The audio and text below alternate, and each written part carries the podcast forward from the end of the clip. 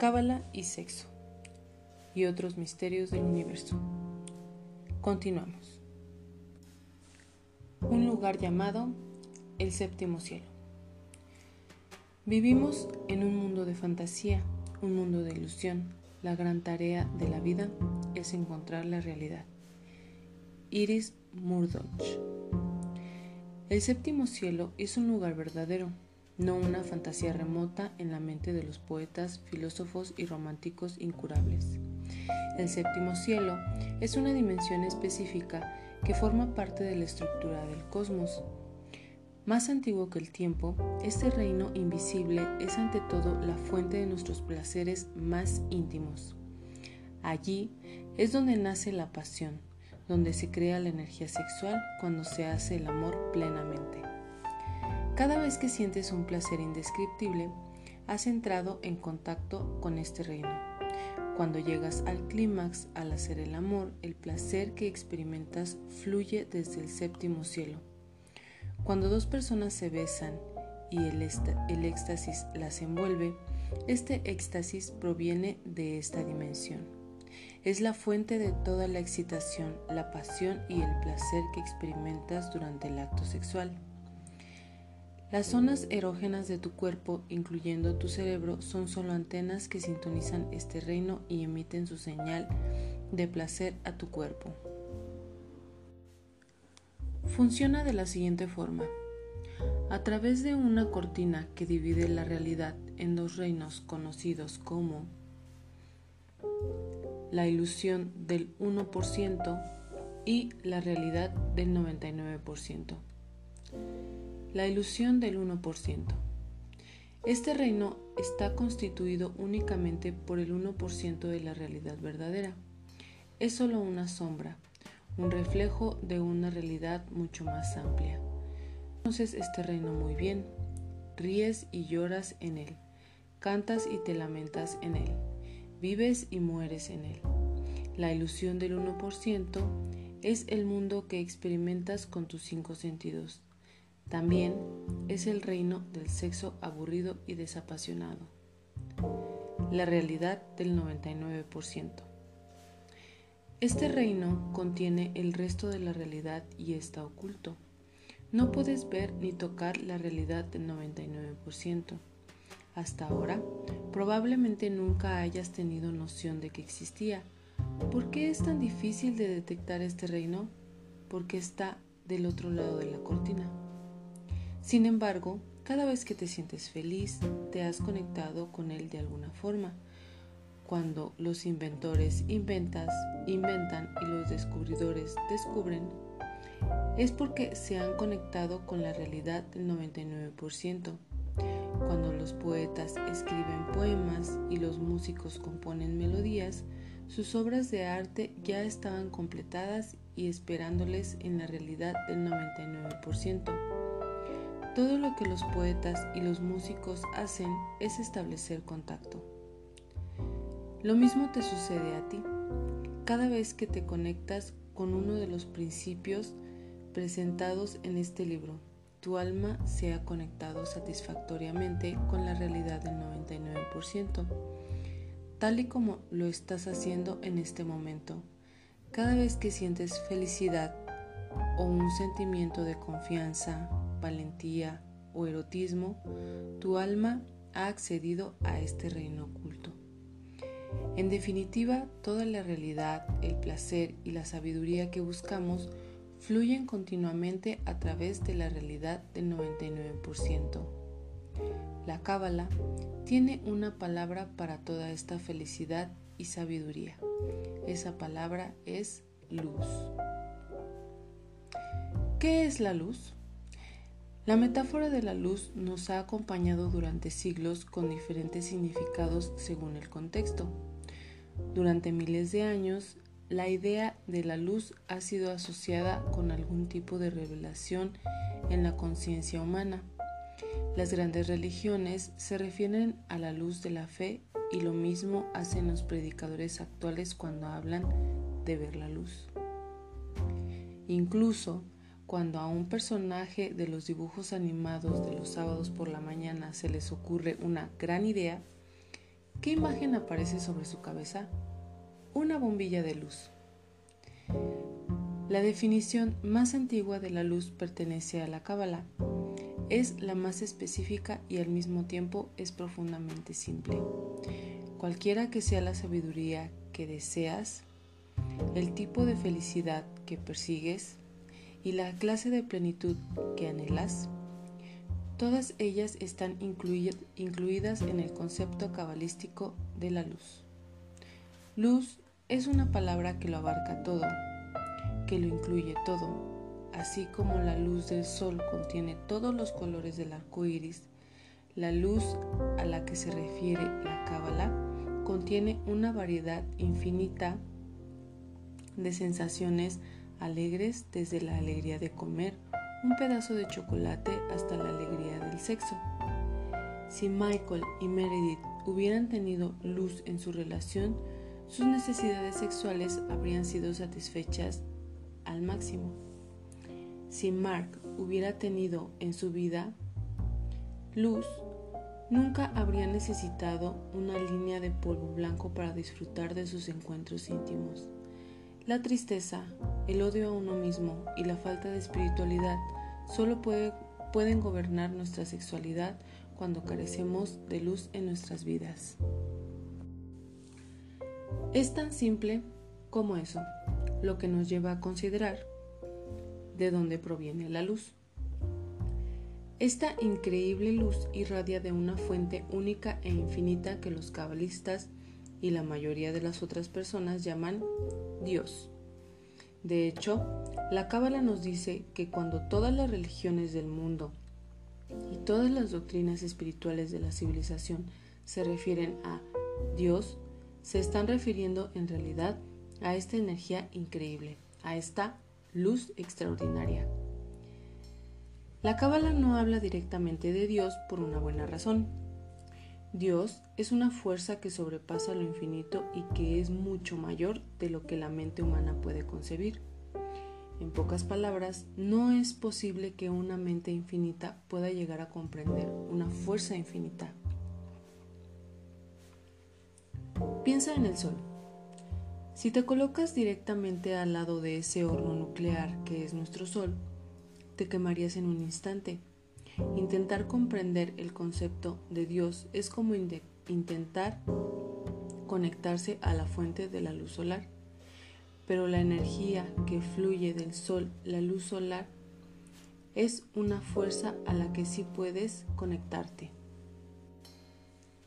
De hecho, la luz del sol es la razón por la que nosotros existimos, nos da vida, nos nutre y nos da energía y placer.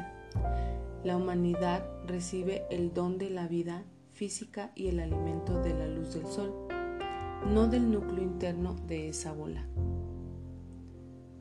de fuego. Según la Cábala, Dios trabaja de la misma manera. La energía que fluye de Dios es la luz que nos da vida, placer, inspiración, comodidad y placer sexual. Y eso nos lleva a preguntarnos, ¿dónde está la luz?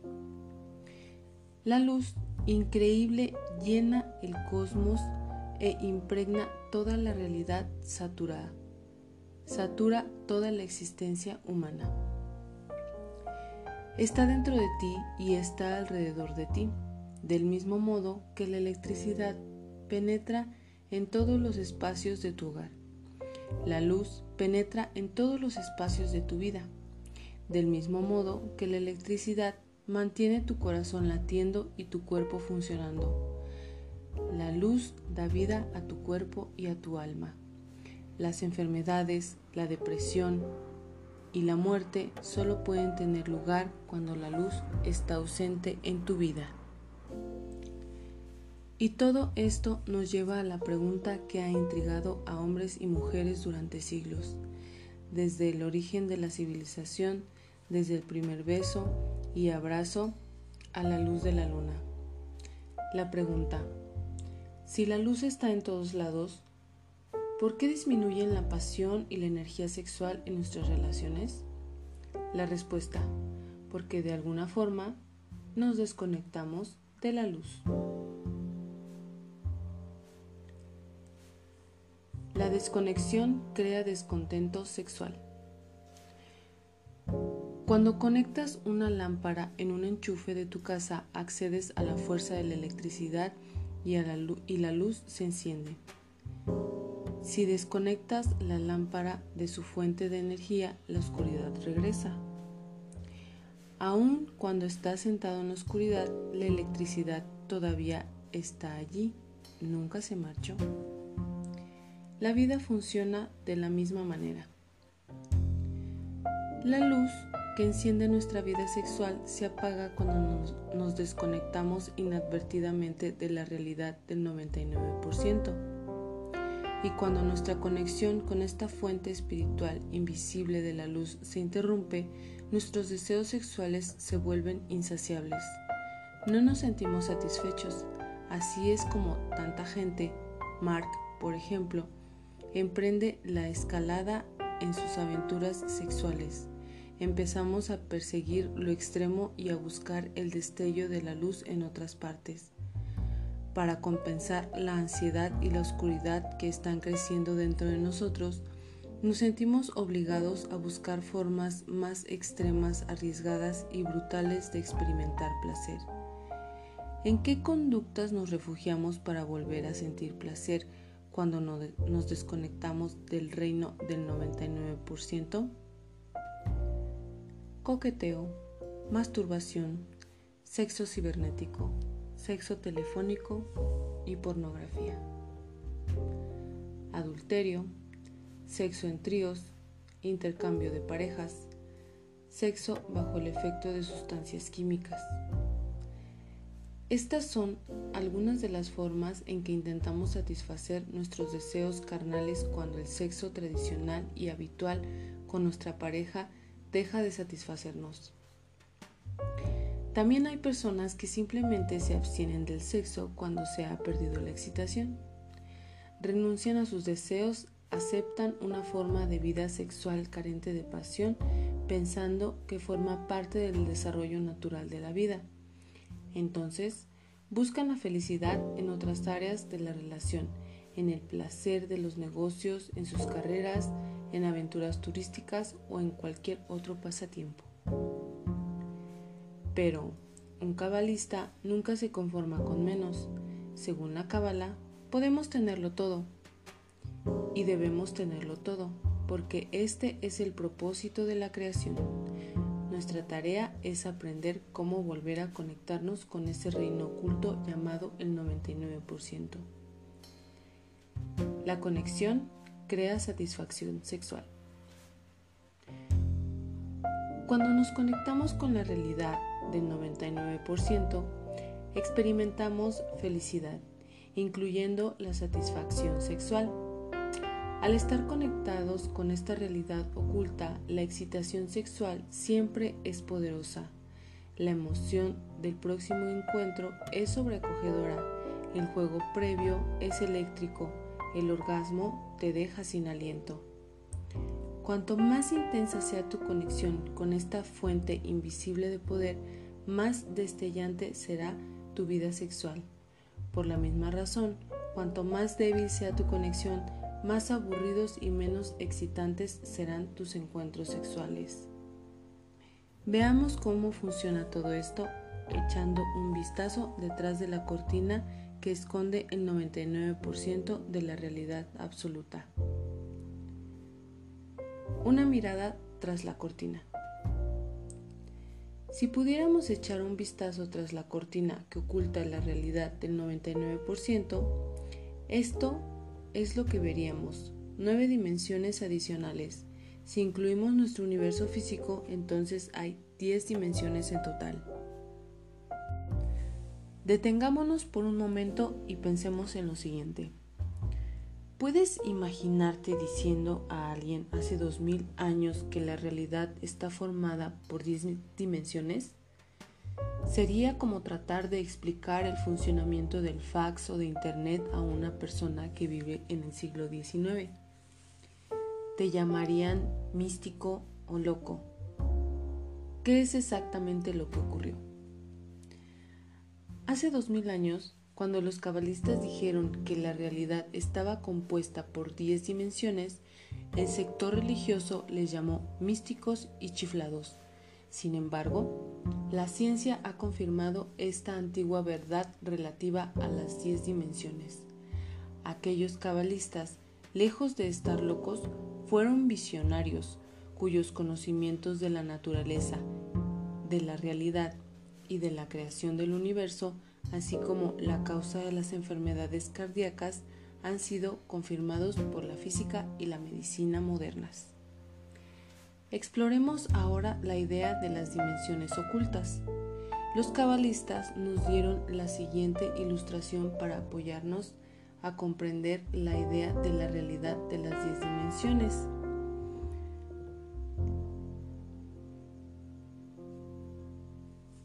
Tal como se puede observar en el árbol de la vida, el universo que conocemos, incluyendo la Tierra, representa la ilusión del 1%.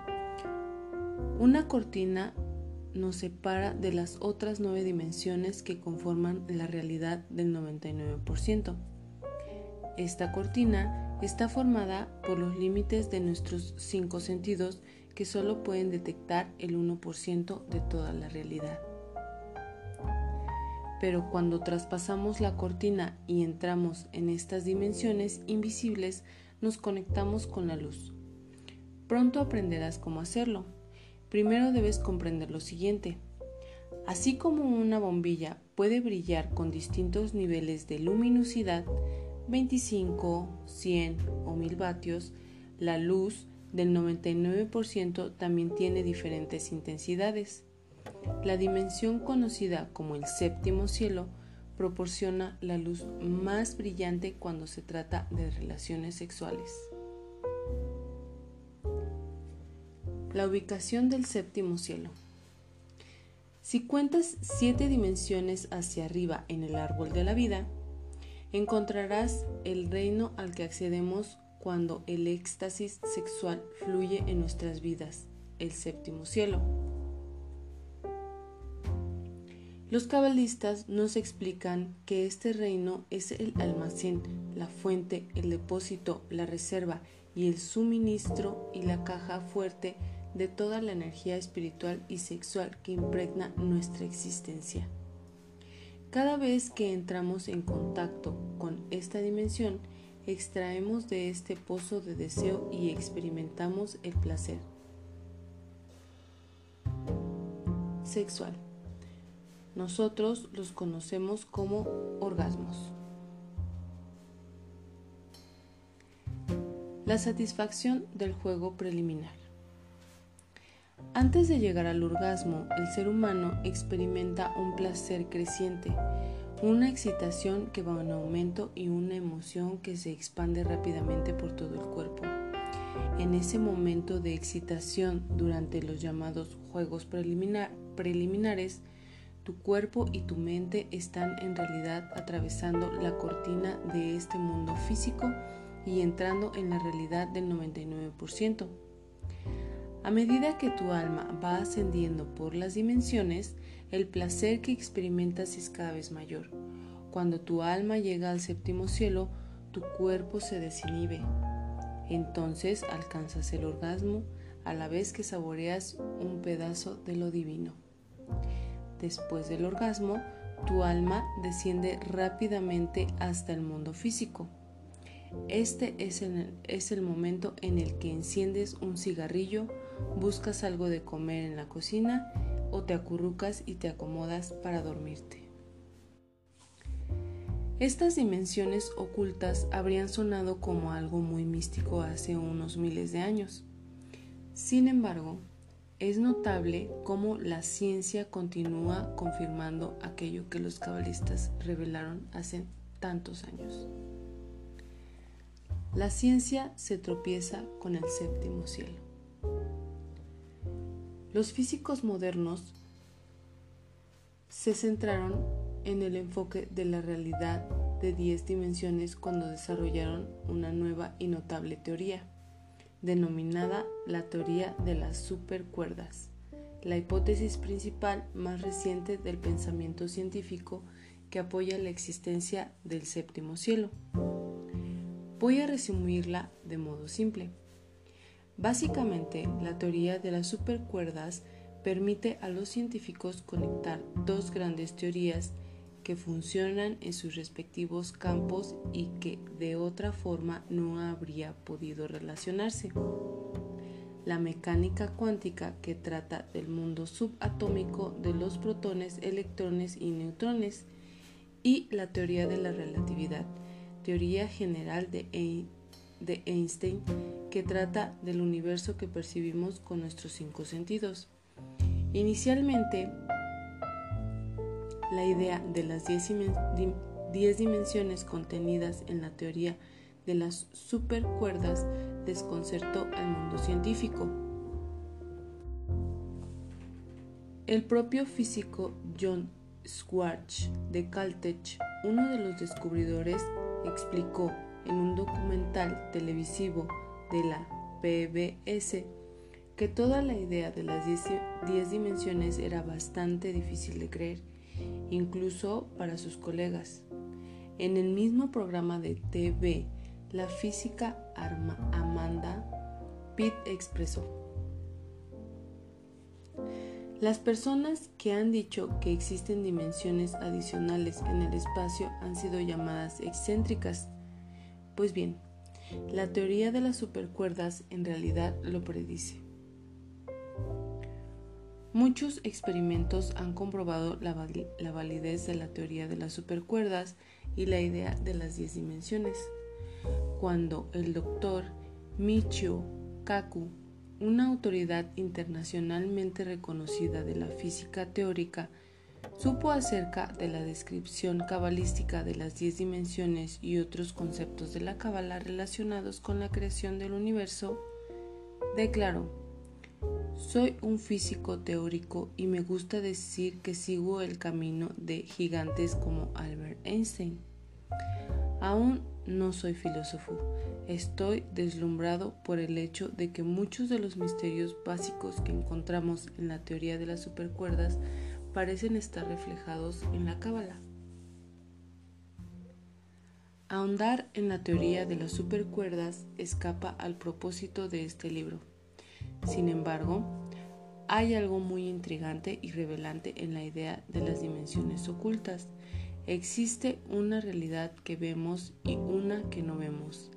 La Cábala dice que la realidad que no vemos es una mera ilusión, que la realidad que vemos es una mera ilusión, una sombra y que representa solo el 1% de todo lo que existe el reino que no vemos es la verdadera realidad.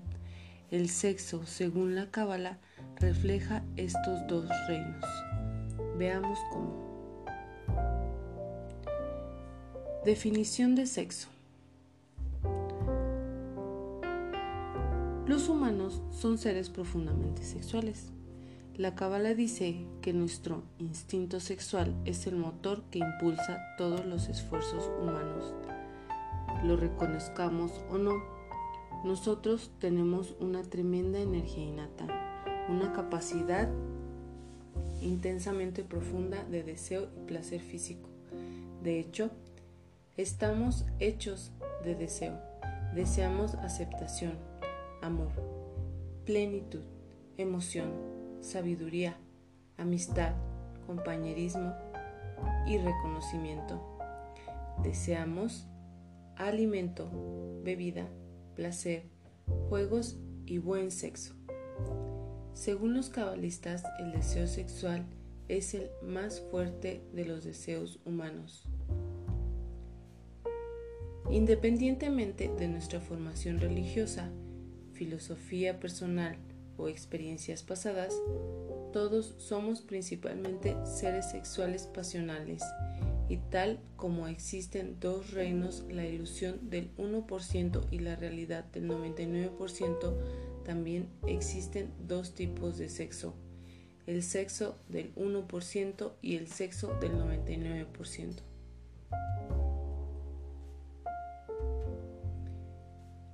Sexo del 1%. El sexo que satura la publicidad y que tanto se muestra por televisión o en las revistas y que pretende hacernos creer que evoca lo verdadero. Pero ni siquiera se le parece.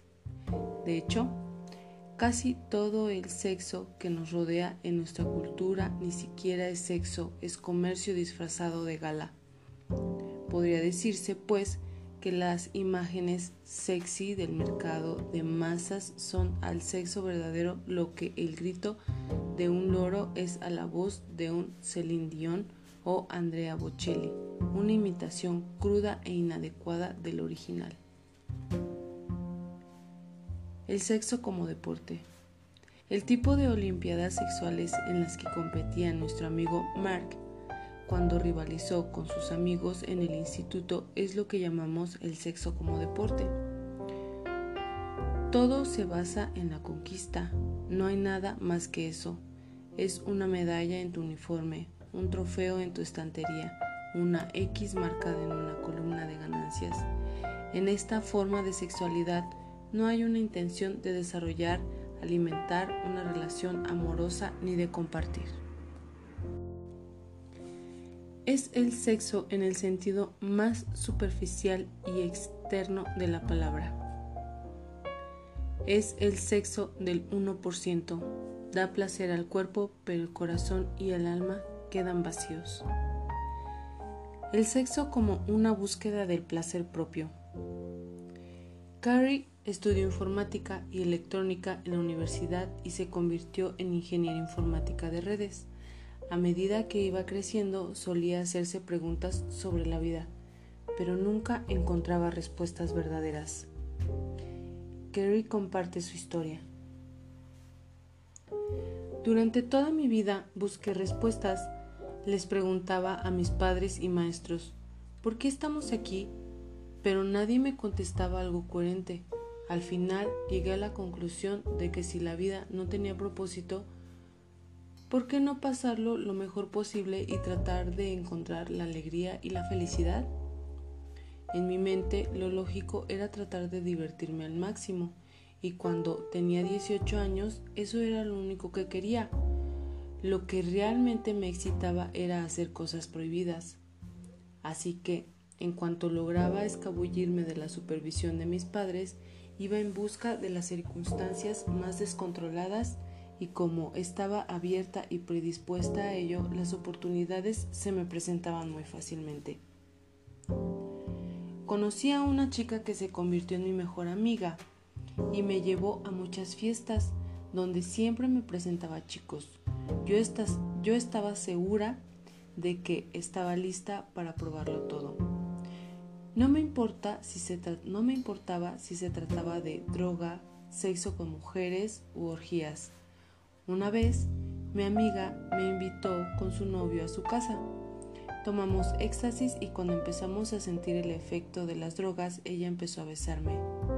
La idea de una chica besándome mientras su novio me miraba me llevó hasta el cielo. Podía ver toda la escena como desde afuera. Me excitaba porque no estaba permitido. Mi adrenalina, subía como la espuma. Tuvimos sexo oral y ahí fue cuando su novio se nos unió.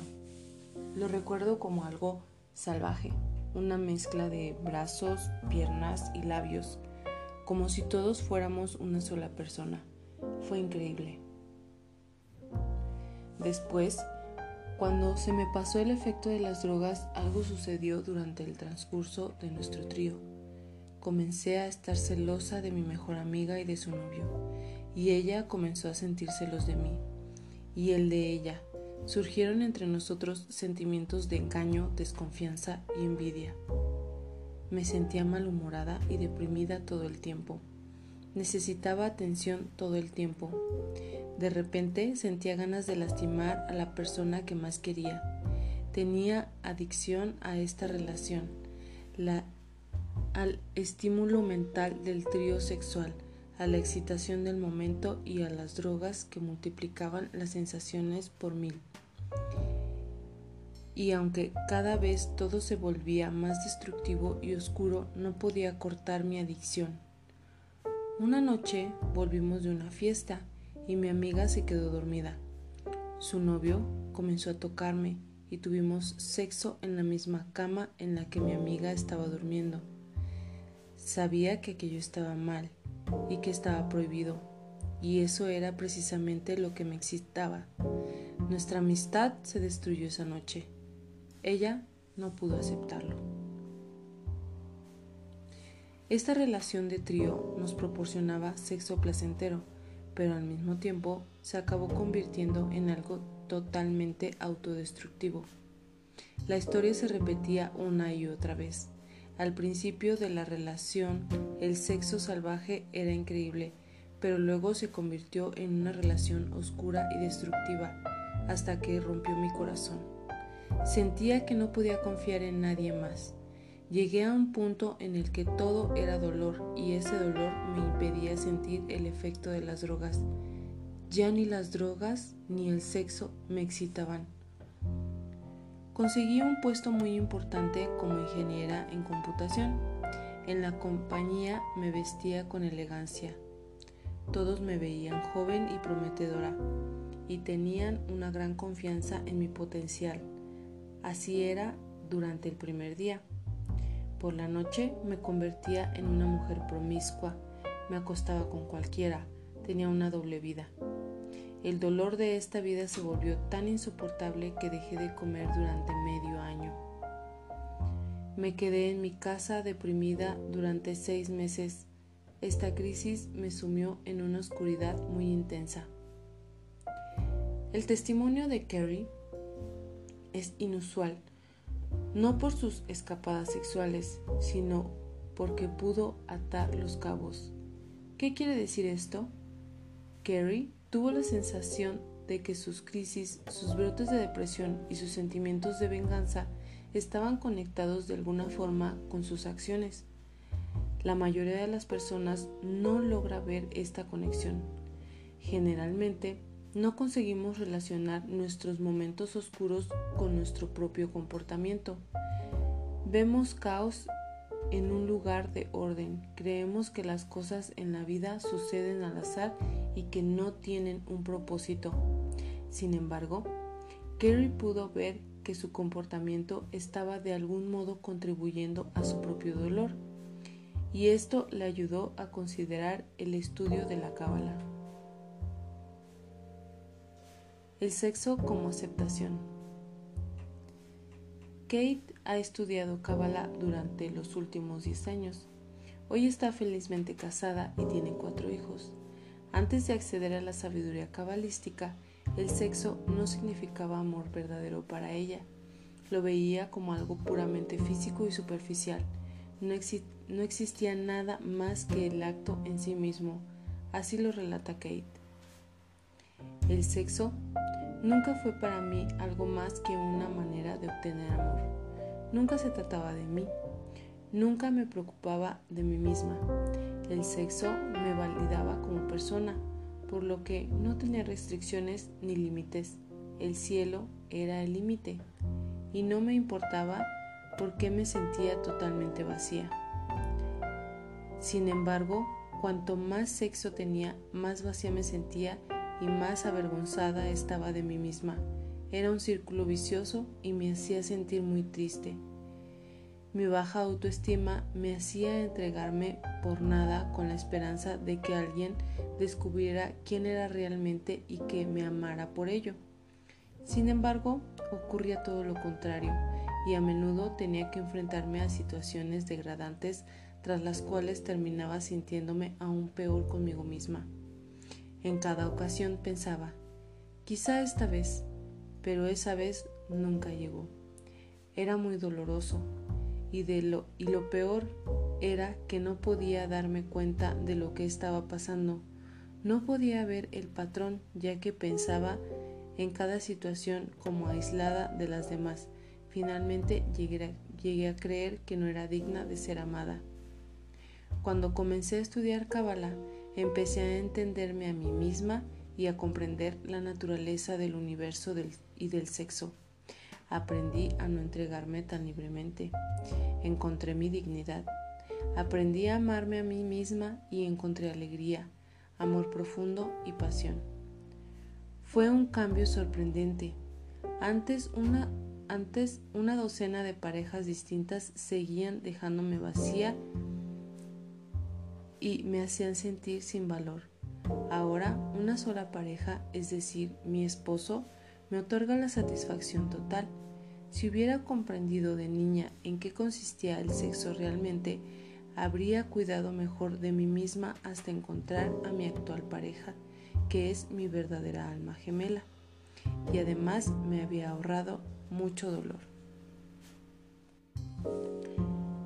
El sexo del 1% es siempre, siempre sexo vacío.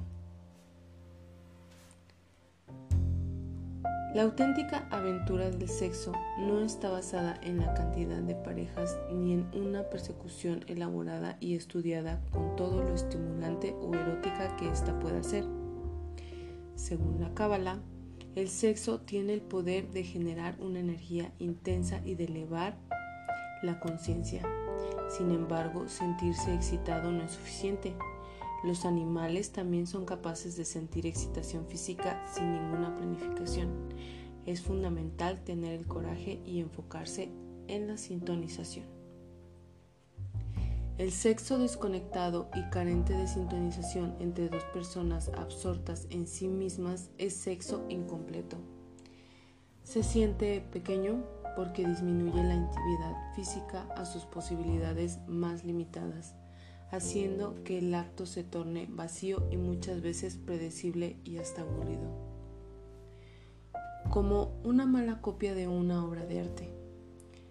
Es una réplica, pero no tiene ni la visión ni la inspiración que dan grandeza al original. El sexo, que está separado de tu ser interior y de tu pareja, no te permite experimentar el tipo de conexión que evoca una sensación de cielo en la tierra. Chispas momentáneas, después apagón. Imagina que estás solo en una habitación oscura y rodeado de lámparas. Cada vez que enciendes una lámpara se produce un cortocircuito. Una chispa brillante ilumina momentáneamente la habitación, pero después esta vuelve a quedar en la oscuridad más absorta. La conexión de la bombilla o la corriente eléctrica tiene una vida breve, porque la bombilla es defectuosa. Así que para dar luz a tu cuarto, te ves en la obligación de ir encendiendo una lámpara tras, tras otra, capturando un momento de claridad y luego perdiéndolo al instante. ¿Recuerdas a Michael? El coqueteo de Michael era muy similar a esto. Michael no establecía verdaderas conexiones con la realidad del 99%, sino que producía chispas momentáneas en la oscuridad. Los episodios de Carrie y Kate también tenían una vida breve en cuanto a la creación de plenitud. Mark padecía el mismo problema. Para volver a capturar un momento de placer, Mark debía pasar de un cortocircuito a otro, repitiendo el mismo patrón una y otra vez. De este modo, conseguía mantener un poco de luz en su vida.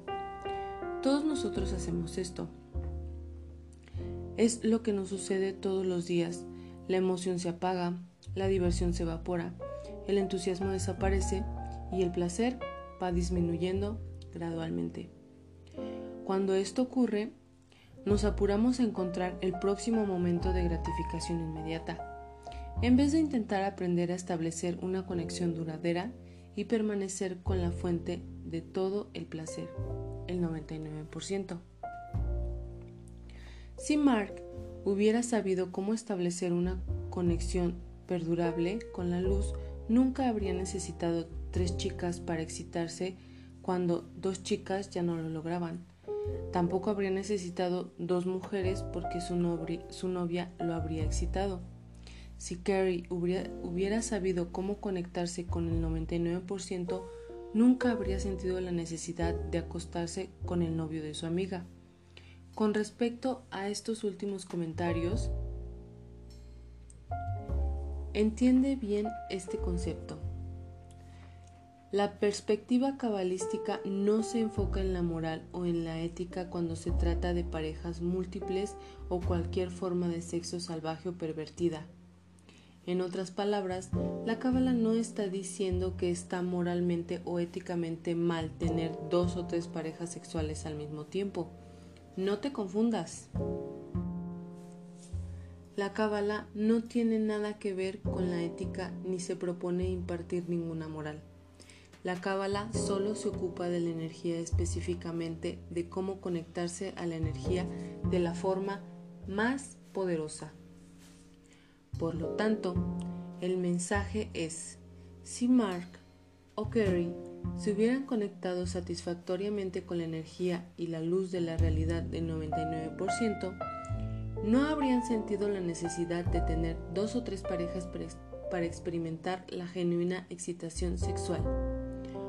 Una conexión verdadera con el 99% habría dado a Mark todo el, placer sexual con el que siempre soñó.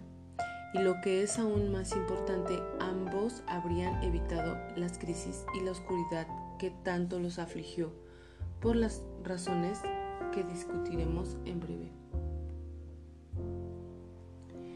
Tal como puedes observar, no se trata de moral, se trata de obtener una mejor ganancia de tu inversión. La única razón por la que una persona prueba una y otra vez formas alternativas de aumentar su placer, sexual, ya sea con pornografía, orgías o sexo bajo el efecto de las drogas, es que no está tan, tan satisfecha sexualmente como lo estaba al principio. Y, precisamente, fuimos creados para sentirnos satisfechos. La cábala es simplemente una tecnología que nos muestra cómo obtener la mayor plenitud y cómo mantenerla. Si has comido algo que te ha dejado totalmente saciado hasta el punto en que sientes que tu estómago va a explotar, ¿tienes deseos en ese momento de comer dos o tres platos más? Según la cábala, el gran problema del sexo del 1% es que te deja muerto de ganas de tener más excitación sexual. También hay cantidad de efectos secundarios desagradables asociados con el sexo del 1%. No logra el objetivo principal, que es la plenitud constante en la vida, y esta es la razón por la que los cabalistas no lo apoyan. El sexo del 1% te confina a esta tierra, carece de cualquier forma de conexión profunda con el alma. Es apasionado al principio, pero se va haciendo cada vez más aburrido a medida que pasa el tiempo. Sin embargo, existe una forma de sentirse completamente pleno y satisfecho, mucho más de lo que podemos llegar a imaginarnos.